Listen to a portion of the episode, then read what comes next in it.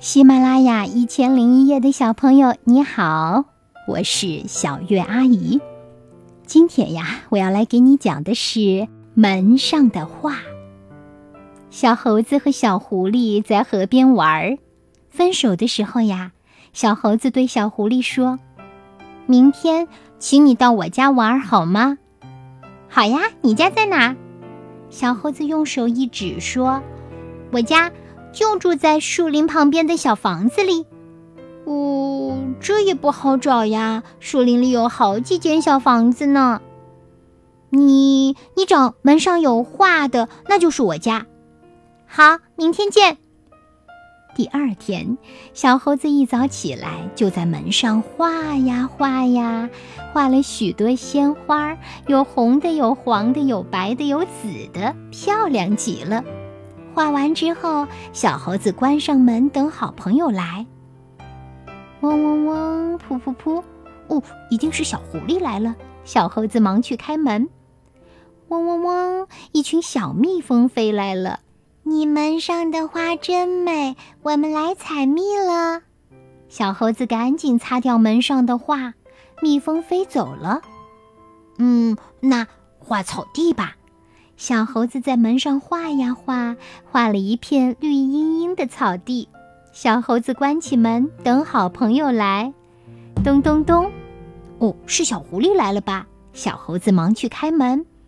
咩咩，一群小山羊走来了。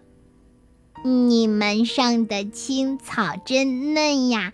咩，我们来吃草啦。小猴子赶紧擦掉门上的画，小山羊走了。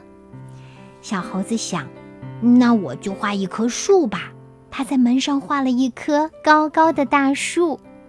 小猴子画完以后，关起门来等好朋友。嘟嘟嘟，这回一定是小狐狸来了吧？小猴子打开门，叽叽喳喳，一群小鸟飞来了。你门上的树。真大，我们来做窝了。小猴子赶紧擦掉门上的画，小鸟飞走了。哎，画什么好呢？小猴子想呀想，对了，还是画小狐狸吧。他拿起画笔，在门上画了一幅小狐狸的画像，笑眯眯的。过了一会儿。又有人来敲门啦！小猴子打开门一看，真是小狐狸站在门口，手里还拿着一束鲜花。小狐狸说：“我老远就看到你家门上的画啦。”小猴子说：“我等你好久啦，快进屋吧。”好啦，亲爱的小朋友，这个故事讲完了，你喜欢吗？小鱼阿姨很喜欢哦。首先，我们认识了一位很会画画的小猴子，对吧？你看他画什么就像什么，吸引来了不少的朋友。然后呢，我们要说，小猴子是一个很可爱的人。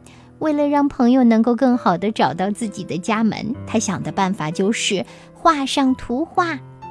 第三，我要说的是，这只小猴子可是好客的小主人呐，它很乐于邀请别人到自己的家里来玩儿。嗯，所以我要为小猴子点个赞，它真棒！你点赞了吗？希望你也能够给我点个赞哦。